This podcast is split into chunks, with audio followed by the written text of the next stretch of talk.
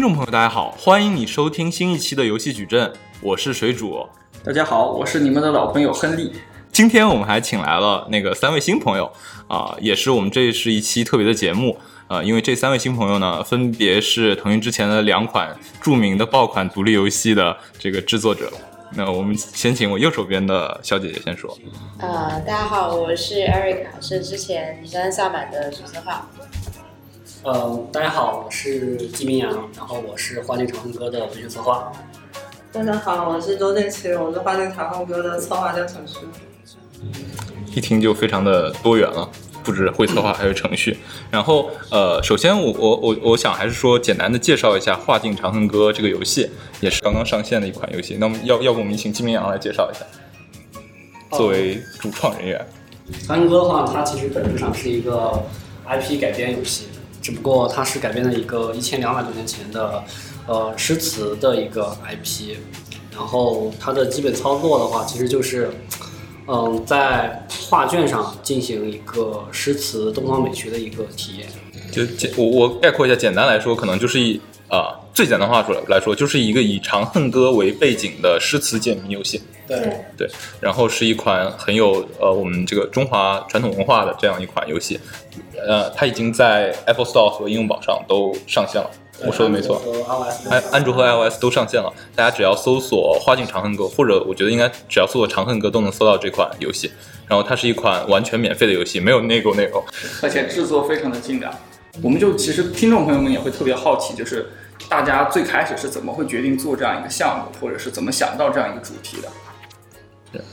嗯，当时的话，其实是我们在大卫就是阅读员家里面脑爆的时候，当时是我们的美术陈楚同学，他点开了一首那个音频怪物演唱的《长恨歌》，他的话其实是呃，当时很多红圈音乐人为了满足王志阳老先生的一个心愿，那希望能够把《长恨歌》的曲谱唱下去，对，然后当时这个点子就说是触动了一下大家。然后当时我们就想着有没有可能用游戏的形式来呈现诗词。然后至于呈现诗词的话，其实是就是在之前的时候有看到过一个宋徽宗，他曾经开过画院，然后他经常喜欢用诗词去给这些画师出题，比如说那个很有名的“深山藏古寺”，嗯，还有像是“踏花归去马蹄香”这种，他就说是在诗词和画面之间的这个转换的话是非常有那种东方哲学式的意境的。我们就想，就说是有没有做一下，有没有可能做一下这方面的一个尝试？对，然后，呃，在选定了就说是诗词这个方向之后，其实并没有立刻就选中《长恨歌》这首诗，因为其实从个人情感上来说，我自己其实更喜欢《春江花月夜》的。但是因为《春江花月夜》的话，它整个是一个侧重于那种很深邃的哲学式的表达，它没有就说是能够叙事的那种，所以说如果要做那个的话，对我们的设计能力来说，可能是一个非常大的挑战。因为它没有一个故事。对对对，我们 hold 不住它，hold 不住它。然后所以说，我们觉得可能是一个叙事的长诗，可能是属性更加合适。嗯其实其实最早我们也不是完全是从长恨歌开始的，然后最早其实最早定下是是因为美术嘛，美术小姐姐喜欢古风，然后就迁就了美术。其实我们有都喜欢古风，这这题材的东西，然后在这个题材中的脑包，长恨歌和诗词算是古风里的也是一个代表的东西，然后。明阳可能在就是从长恨歌这边开始去设计这个游戏，我可能是从画境这边先。明白。嗯然后我最早可能也就是想做一个在画砖上作画的这样一个游戏。对。然后雪莹的话，呢可能是做了一些原型，然后他雪莹是不是独立游戏做的挺多对的？对雪莹就是他做了四个游戏，四个游戏全是苹果配置。因因为因为那个，因为因为我们节目另外一位主持人是雪莹的学弟呃学姐学学姐学姐啊，小黑老师他今天没有来。对，然后他之前跟我们讲说雪莹非常厉害，那我听我听下来，我有一点特别好奇啊，就好像似乎你们在做这个作品的过程中，好像大家都高度的一致。这个过程中有没有什么，比如说大家很摇方向性的摇摆，或者 组里面同学的撕逼啊，类似说我要做一款现代现代作品，我要做一款武侠作品。当时我们组里面 mini game 不是给我们配了两个程序嘛？嗯那其实呃两个程序小哥确实在后期的时候也帮我们做了很多，像是比如说是特效啊，然后各种方面的优化。但是在我们策划开始执行的时候，已经能做比如说我们中午的时候策划有一个点子，然后下午的时候琪琪和雪莹就能在编辑器上把它实现，敏捷迭代。就用不到去科兴那边找程序大哥帮忙。产能太高，以至于 mini game 都能赛马。所以说就是确定了题材是跟呃是跟诗句相关，然后说希望表现形式是与类似这种画卷的这种表现，然后在这个基础上去做的几个不同的原型。其实他在 mini game 期间的时候有一个最早的一个初期评审，初期评审，初期评审那时候我们提交的一个版本其实是很像绣湖，那绣湖就是你从 A 场景拿到道具 X，然后去 B 场 B 场景跟 Y 交互获得 Z，，然后再循环往复。对，但是这个的话，我们当时在体验上的话，发现两个方面嘛，一方面玩家的体验，这个东西它的解谜难度是更大的，然后对诗词的体验的话，其实并不会那么顺畅。然后再一方面的话，这个东西对于我们的设计要求也是非常非常的高的。因为是的，对，因为我们不能保证我们能够把每一句诗里面的画面还有都换成物件的交换。对对对，这个一方面设计很难，另一方面美术上很难。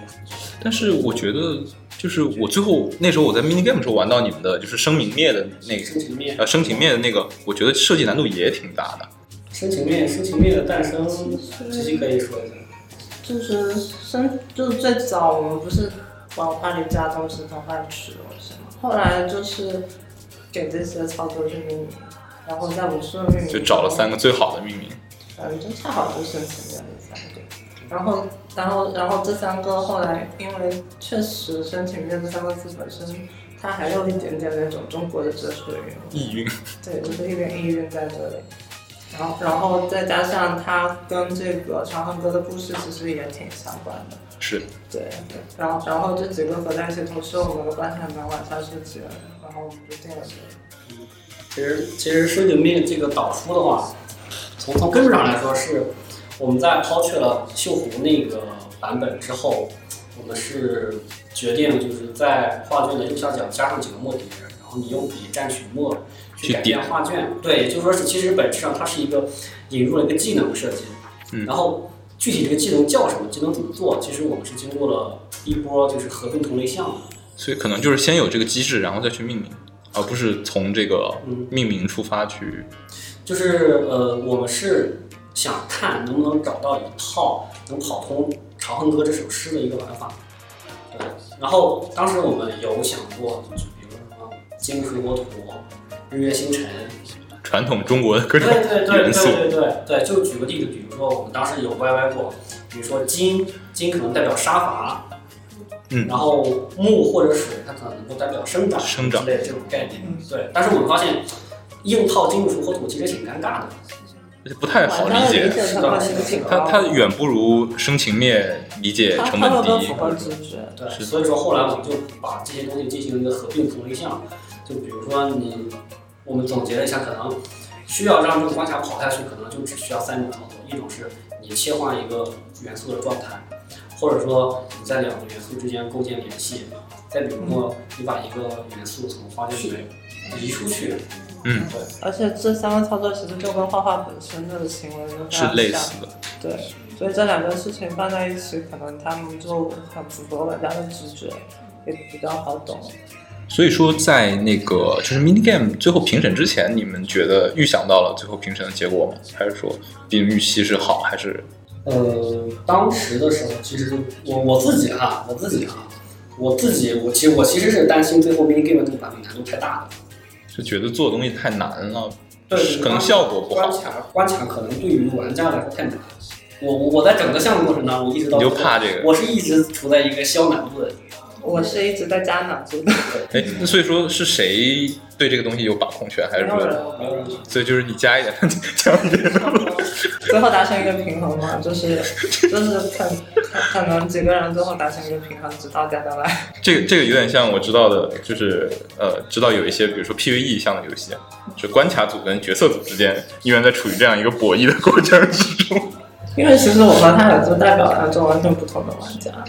对。然后就如果我和他达成不了平衡的话，那总有一半的玩家那是玩不了的对，或者不喜欢的。对，到最后我们这样一个平衡，最后肯定还是会有人说，但可能就不会那么多。所以现在实际上《花境长恨歌》上线以后，你们我相信你们肯定会去看评论，你们有什么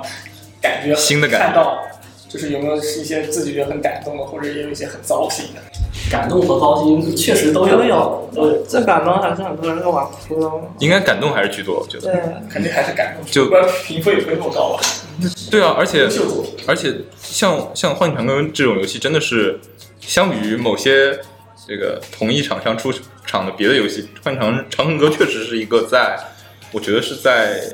就起码是在 Tap Tap 这些平台上，一定是会受到非常好的好评的嘛。哎，当时就是《幻幻境长哥》在 Mini Game 上评中期评审拿出来的时候，Eric 你看过吗？我看我是后面最后他们拿金奖的，我看。你觉得怎么？当时当时我就？很惊讶，我是长安歌重度爱好者，我高中从头到尾一个字不带背，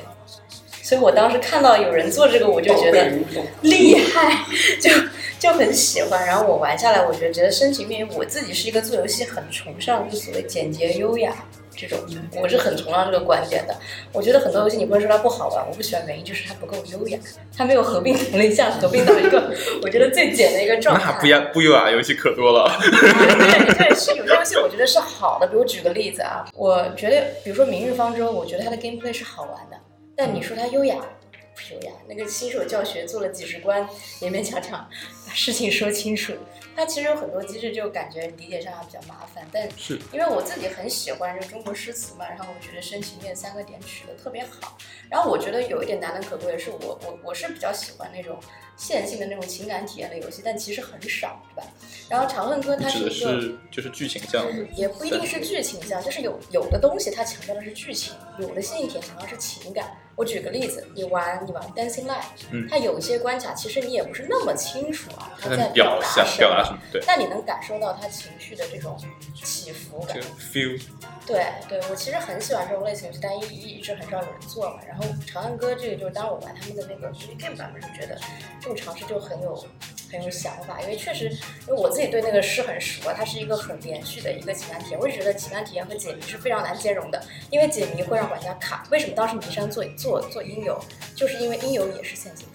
所以当时选了这个玩法。然后我就觉得不会卡玩家。我是从头到尾我没卡玩这个游戏，从头到尾玩到底的。我我我说我说你看萨满，尼三萨满，他一首歌就除非我也是一直降难度，但有的有的地方，有的时候还是有一些玩家确实会觉得难，但我是我是觉得这种游戏可能最重要的就是兼顾你情感的一个连续性是的，和一个玩家的一个所谓心流体验吧，你不能太简单，太简单玩家会觉得这不是个游戏，这是个啥？这就是看片。对，然后你要，而且特别是像你，比如说做女战的时候，有一些地方就是让你觉得 hard，一些比较难的事情。就是要给你这种感觉就。比如说你在鬼城里面跑的时候，我就希望为什么把那关做难？就是那个时候这就是难的，所以要做到这种所谓的叙事与观察的契合的。我觉得他们有个地方做的特别好，就是那个逃跑从那个城里面不是什么十里百里跑出来对对对，那个地方是我觉得特别特别惊艳的一个点，就就我觉得会有个变化，对，他是，而且他让我觉得是挺难的，真的就是，对，就就确说明实，我的难度没有砍够。但我觉得这本来就是一个比较难的事情啊，对吧？所以我觉得挺好，就这个点我特别喜欢。哎，那所以从就是 mini game 的那个版本到最后我们上线看到这个版本，你们自己觉得就是如果如果我们以 mini game，比如说比如说作为八十分，你觉得上线这个版本提升了多少？mini game 还不到八十，因为因为 mini game 的版本的话，就是我其实是把它改编了的，因为六十局我们那个时候是在做模做不完，对对对，所以那个当时是多少局？但是应该是二十关，二十二十关，二十局没有相当于对对对，是把那个核心路线给明白。带下来。然后。然后，然后我记得当时我还，当时刚好是艾瑞卡在 PM 上发了文章，我还去他那个是点赞，不，然后我去他帖子下面问问，就是这个故事是不是要需要讲完整？我不知道艾瑞卡还记得吗？然后，嗯，那个时候如果要打分的话，可能，呃，六十吧，六十吧。那那个时候肯定是一个嗯没办法拿出来上线的一个版本。嗯，我觉得如果那个是六十分，我我们当时做了大概四十五分。哎，所以后来你们是没有把故事讲完整，但是取了一些你觉得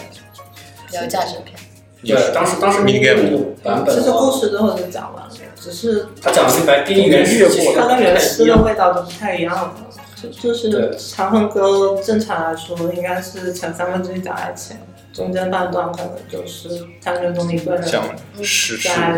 回忆回忆那段回忆的故事，然后到最后可能是一阵学香，到最后。因为 mini game 版本，为了把这个故事讲完，可能杨玉环死了，那就是这个故事的高潮。然后，然后到高潮以后，我们为了简单圆这个结局，然后就直接让谭春松去线上直接找到了。mini game 的时候对，当时都没他看去找杨玉环的是那个唐玄宗亲自出发的。明白，对但这样的故事其实倒是很符合大众心里这个想象啊，对对大众的想象。但是并不符合诗的并不是长恨歌本身应该表达的东西。对而且就是我我自己从对长恨歌这首诗的体验上来说的话，其实我自己是更喜欢长恨歌后半段。长恨歌后半段的那一整段，就是说是，比如说就是唐玄宗写他的悔恨还有思念的那段，我其实觉得是长恨歌全整首诗最出彩的地方。同时加一，我也。对对对，同同时也是最难表现出来的地方，也是也是最有价值的地方吧。对，所以说这也是我们为什么在正式立项之后，对要把这部分也做出来。所以从正式立项到最后这个东西完成，大概实际上大家做了多久？这个半年多半年一些，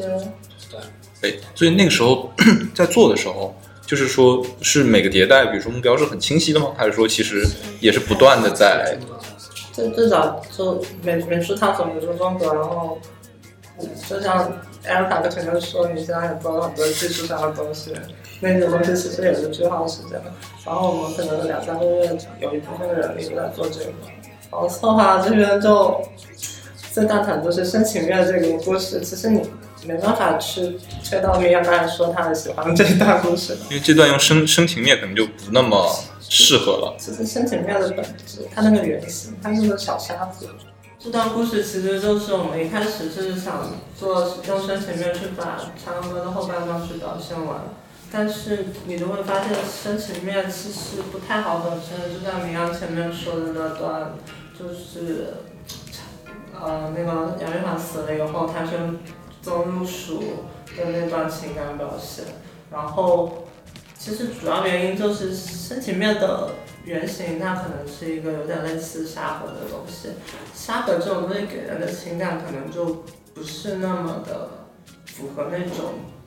有点愁或者悲的感觉。创造性比较强，创造性这种比较欢乐更欢乐一点，就像我们传统说的游戏乐趣那种感觉。所以，所以就是比如说杨玉环已经死了，然后你在申请里面去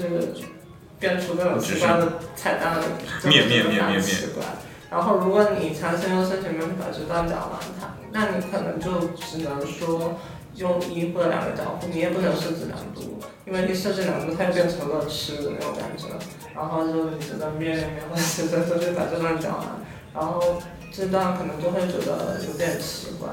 然后我们其实这段当初也讨论了特别久，应该怎么做这一段。然后最最后其实也是去从长歌本身去获得灵感，就是在白居在这段有特别多的景物描写，借景去表现这段的情感。然后然后我们就想说，在游戏机制里怎么让玩家的感觉也跟白居想表达那个东西是类似的。我们最早只是想去还原他的情感，然后可能就会做让人到画里去探索，然后去去一个人慢慢的走动对，我记得当初有一版好像是当初跟明恩聊，就是一个黑幕上，还是弄一个人慢慢慢慢走，慢慢往前进。但是你会发现他情感是对的，但是他又不太符合他风格本身的文学性，或者说白居到底怎么写这个诗。你会发现这样的故事，你很难就像我们前半段一样跟诗一一对应了。然后，然后我们就最后其实是就去找一个跟写诗类似的，就是一个画画的感觉。然后就你在画面上画语、画风，可能就跟太空中一个人心中间有相信色欲文艺长发生那种感觉差不多。然后玩家也能更能带入这种情绪。其实，其实，在整个就是玩法的设计上的话，我们的目的的话，更多的是想要在兼顾叙事的同时，能够把白居易他这首诗里面的情感表达出来。就像我们在就是在讨论这个游戏制作的过程当中，在每个关卡，我们团队内部就是可能我们自己问自己问的最多的话，就是你怎么样设计能够把白居易这句话里面的情感还有情绪，对，用一种表达出来很意境的方式，对，表达出来，对，用怎样的形式能够呈现出来，对，所以说就。其实，其实一开始的时候，我对于我自己对于后面加上，说是作画识别，还有转盘这个东西，我自己其实是抵触的对，我自己其实是比较抵触的。直到就是，嗯，后面就是芙蓉如面柳如眉那一幕，当你画完了柳树，画完了芙蓉之后，然后你需要就说是倒倒影的那一面，去看到一个年轻的唐玄宗，然后对着柳树和荷花，然后再用情连接他们，然后这个这个我觉得是就打动到你了。对，非常能打动我的一个，就是在我心中是一个完美表达出了一种真正意义上触景生情的这么一个感受。特别是当镜头再滑到上面来，发现还是一个老年朋友，孤零零站在那里，就非常的有那种味道。我听下来感觉他们有一个特别就是特别坚实的那个设计的原则，一个 pillar 就是遵循原诗的意境。原诗的意境和原诗的语句，它背后的那个这这个情感，啊，我感觉不管他们之间是怎么样的争吵，但是这一点是非常的一致的，也是在设计中我觉得是一个准则。上面多长？是，因为它是一个命题作文，其实最早我们是取个名字叫什么“画进几条风路”那种东西。就是不要叫长恨歌嘛。可能就就可能你加入这些东西，或者甚至我们可以多塞几句诗词，一些都塞点其他故事。对，都塞点其他故事来。但是最后去选择长恨歌这样的东西，可能也是觉得长恨歌本身是有它的魅力的，然后我们也希望有些粉丝去把这个魅力表达出来。这我觉得这样用 IP 是挺好的，就是真正是把它变成了自己游戏的一个所表达一个精神的内核，以及也是指导了所有人的设计和就是这个游戏该如何去最后变成从一个想法一个 demo 最后变成一个完整的一个一个作品。是其实这样也才是他叫做长恨歌的独特的魅力。是的，也是这个 IP 足够经得起考验，是的，时间真的好，是的，就是感知大。其实，其实我们看就是现在外网上玩家的评价的话，其实我我们自己其实是能感受到，玩家给我们的评分的很大一部分其实是得益于白居易写的诗足够写得好。就站在巨人的肩膀上。对对对，其实其实当时我们在一开始一开始琢磨这些关卡设计的时候，其实很头疼的，因为什么？因为当我们选定了《长恨歌》这首诗之后，诗的所有的诗句都是已经摆在那里现成的了，它就好像给已经给你定好了一个格律一样，你只能按照这个格律往上走。对它其实嗯。对于我们很多地方的发挥，其实还是有很有限制大的限制。就就比如说，我们吵一个月要做多结局，对对 对，但是只有一首诗啊，只有只有一首诗，对。然后，因为当时那段时间《隐形守护者》刚上嘛，非常真实，非常真实。当时当时我们内部还就是吵着要不要做多结局这个事情。如如果这样做的话，以后写诗也要写是多结局。未完待续。可能可可可能琪琪他们在关卡上觉得多结局是不是可以尝试一下，但是我当时我作为一个文学的话，我爆炸，我听到这个我就爆炸，我说你不能让我再去下面把白居易请出来给你写第二个结局吧？这个有点像那个什么，就是什么刘心武以前讲《红楼梦》啊后来他自己续了四十回，刘心武版《红楼梦》。对，当时当时我就懵了，我说别别，这事我做不了。所以最后还是在这，最后还是你说服了大家，坚持了一首诗原本的格调。我我就罢工了，我说你要写不进去，我 我我就不干了写不了，写不了。对对，其实这件事情就是，我我们其实也会觉得说，单纯的表现一个长恨歌，但是你就要把这个游戏放在一个游戏市场上，它是一一个个应用商店，或者我如果做到成这个视频，首先点开让人玩，可可能我我们就纯粹顺手把它做也没有关系。但是你都知道它是个互动的你首先要有些互动的元素进去，要不然我们为什么做个游戏不做一个动画？我们还是希望说我们将它本身是能对这个游戏产生一些影响。有 gameplay 的那个乐趣。也不一定是乐趣吧，但是就是我，即使我们只是去表现长恨歌本身，但是你表现长恨歌的手段也应该是游戏能提供的东西，而不只是去画面和美术。明白，这块我特别特别认同。对，就我觉得有有好多的游戏可能就是叙事啊、剧情、画面都很好，但是在这方面忽略了之后，它可能就变成一个好看但不好玩的游戏了。其实其实其实现在从外网上玩家的评论反馈来看，其实相当一大部分人还是觉得它好看不好玩。对，有些先不急嘛，因为我们这块环境发展一下子不会是苹果 Store 这种平台，其实苹果的评价都会好很多，但是因为它更偏不是一个纯游戏平台。是的，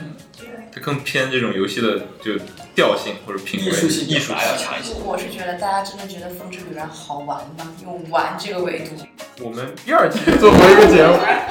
玩不好玩啊！游戏矩阵第二期就做过一期节目，叫我为什么不喜欢 Sky 光遇。啊，这个故事是这样的，我原来特别粉的，他因为我从从头到尾都是 B 站通关的，我特别服他他说的那些，但直到我真的玩了这个就感觉我迷路了。有点、有点、有点、有点差距。对，我会觉得这风女我很喜欢那个游戏，但是它的 B 站通关体验真的比真的是玩会自己喜欢好一些。我觉得 B 站只狼也是这样自己玩好啊。可能是我迷路了。有一个问题是，你是先看的还是先玩的？先玩，对啊，但是他应该是先看的。还是先看的。《风之旅人》我是在 PS 四上玩的，就是我也是，我觉得是不，我觉得是不一样的感受。本质上大家玩游戏都是很多简单的，就比如说市面上主要游戏是为了给你提供廉价的这个反馈。朴素的快乐。长恨歌是首快乐的诗。对呀、它为什么会给人带来这种大家所谓对游戏这种朴素的认知呢？对，本来就不应该呀、它本来就不是朝对呀、以这个方向来设计的东西。对呀、他如果要做一首就是让大家开心的学学个爽文诗不好吗？是吧？是长恨歌就正气歌，啊、之类的。斗破苍穹七绝，对呀、就这种我当时拒绝不好吗？这个大家都知道是个悲剧结局，就是不会给你带来很爽的体验。就是当时我们长恨歌这个上线前 demo 在我们内部测试的时候，大家的反馈都是太难了。但是外网玩家会觉得太简单。但是外网玩家我们发现大家都说这玩意儿太简单了。后来我们拉了一下后台数据，看了一下我们的核心用户全都是初中生和高中生，嗯，就是他们反而觉得简单。他们觉得很简单。觉得很简单，就比如说，甚至我们我们这边给一些同事，他们会反馈一个半小时可能都还打不完。就以后好像就就是就是就就是对，但是公司内的员工对，公司内的，然后然后我们看一下后台现在平均数据都只要六分对。是不是就是其实就比如说是公司的员工，虽然他是从事游戏行业，但是因为年龄和工作经验的原因，他反而离那个场景、离那个共情能力远了，或者说他不如初高中生对这个东西更熟悉，或者有更多的认知。这个的话，感觉其实我们后面可以做一个反馈的复刻，但是这个现象挺启发有有点有点震撼对对对，其其实挺意外的，其实挺。但其实我感觉就是，我们的用户应该就是更像那种，你要么对诗很了解，但是不懂游戏，或者你特别懂游戏，但是对诗本身不了解。这样的人应该是占大多数的。啊，我我觉得恰恰可能这是他们设计好的地方，就是就是我更直观，我不用太多的思考，就是我不是真的去是我我管这个关卡在考验我的是什么，而是我看到这句诗，或者我我此情此我能点刻是什么感受，然后我去把我的感受我还是能解，就算我没读过这首诗，我还是能解。说这个，我觉得可能还有一个问题，就是因为就是这个游戏宣发的渠道，很多人是通过比如说 Tap Tap 的推荐，或者是通过 Apple Store 的推荐去看到这个游戏的。那很多看到这个游戏并且转化最后下载的人，他可能往往就是对，要么就是对《长恨歌》这个题材它是一个 IP 受众，受众，要么就是说他对于这种偏独立游戏，像这种游戏比较喜欢一个比较重度的游戏爱好者。我觉得可能跟这个关系也会有一些。因为之前像 Next 出那个出那个 Unheard，就那个疑案追凶的，我就看那个 WeGame 还是 Steam 上，就全是在说太短了，说那个太简单了，全是这样的。对，我觉得可能还是不同的这种宣发渠道跟就是这种这种发行模式，最后会导致用户进来的也也很不一样。是，其其实我们从 t a m t a b 上很多评论的话，是能够看到很多用户他们是看到这个图标、看到名字之后，他带着怎样的一种预期来体验，然后体验结束之后是怎样的一种感受。对，是能够看到这个过程的。这就很尴因为它。有充值内购然后他说：“我知道加会减，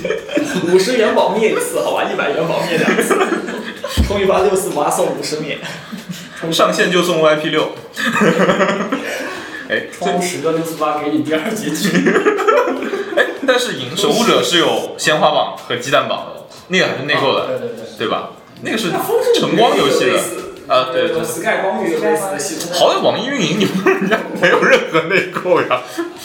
哎，所以你你看三版后来发的时候，大家会外网反馈很简单吗？还是说跟你们预期相符？极端两极分化，简单人觉得特别简单，难的人觉得特别难。我觉得这跟人天生的节奏感关系非常大。我们没有做难度，我们做不了难度。你想，我们一个点对应一个动画，我做两个不同难度，